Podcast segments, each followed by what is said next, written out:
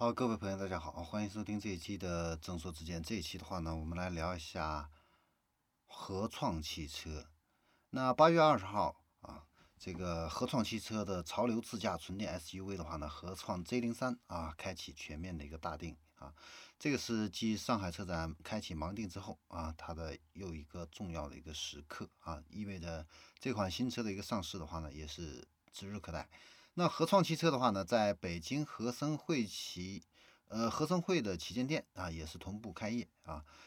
那这款新车的话呢，它是吸引了不是不少这个年轻的用户的这样的一个眼球啊。它是给 Z 时代的用户打造了一个个性化、沉浸式的一个多功能的啊潮玩空间啊，设计非常的一个简洁，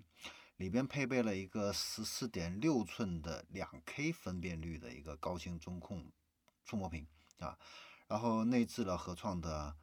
呃自驱生态应用啊，配合这个顶级大师调配的呃调制的这样的一个调音系统的话呢，可以给这个 Z 时代的用户带来一个超感智能交互体验啊。然后它的这个座位的话呢，可以跟后座连接变成一个睡床的一个模式，然后还有智能空气净化和健康香氛啊这样的一个系统啊。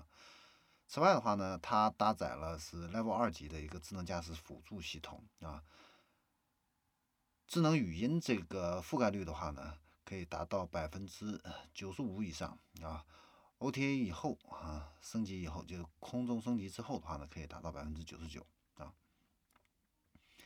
啊，除此之外的话呢，它还有这个车道偏离预警、车道偏离抑制啊、车道居中保持。等等啊，以及设定车速、车距啊，一系列的智能驾驶辅助的一个功能啊。那有的朋友可能对这个合创汽车不是很熟悉跟了解啊。其实合创汽车的话呢，最早啊是广汽和蔚来汽车啊合资成立的这样的一个公司。那在今年五月份的话呢，这个。呃，广汽退出了啊，然后呃，未来啊，未来退出了，然后是广呃广东珠江投资管理集团的话呢，注资了十九个亿啊，然后成为合创汽车的大股东啊，占有百分之六十八点五六的一个股份。那广汽的话呢，是通过广汽埃安增资啊，合创百分之二十五的股份啊，这两个呢，现在是成为合创汽车的一个大股东啊。那未来的话呢，基本上就是已经退出来了啊。呃，合创这个车的话呢，它在二零一八年的时候还叫广汽未来，那个时候的话呢，是生产过一款车是零零七啊。那这款车的话呢，在今年啊销量的话呢，一直不是太好啊。那数据显示的话呢。今年这个四月份的时候，这个合创的零零七单月销量的话呢，只卖了四辆车。那今年六月份的话呢，整体新能源汽车行业的话呢，销量都是达到了一个高峰，但是合创零零七单月销量的话呢，也只是一百零三辆啊。那今年一到六月份累计的一个销量呢，都还是没有超过一百五十辆啊。这个销量的话呢，呃。虽然不是太尽人意，但是合创汽车的这个渠道网点现在却是啊铺得非常快啊。那今年上半年的话呢，合创是在全国范围内呢新增了海南自牛体验中心啊，还有淮安的这个九龙汇的体验店等等这样的一些线下网点。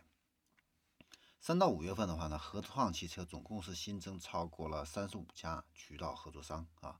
那预计今年年底的话呢，合创。在全国范围内会投资一百二十家渠道合作伙伴啊，实现一线到三线城市的一个全覆盖。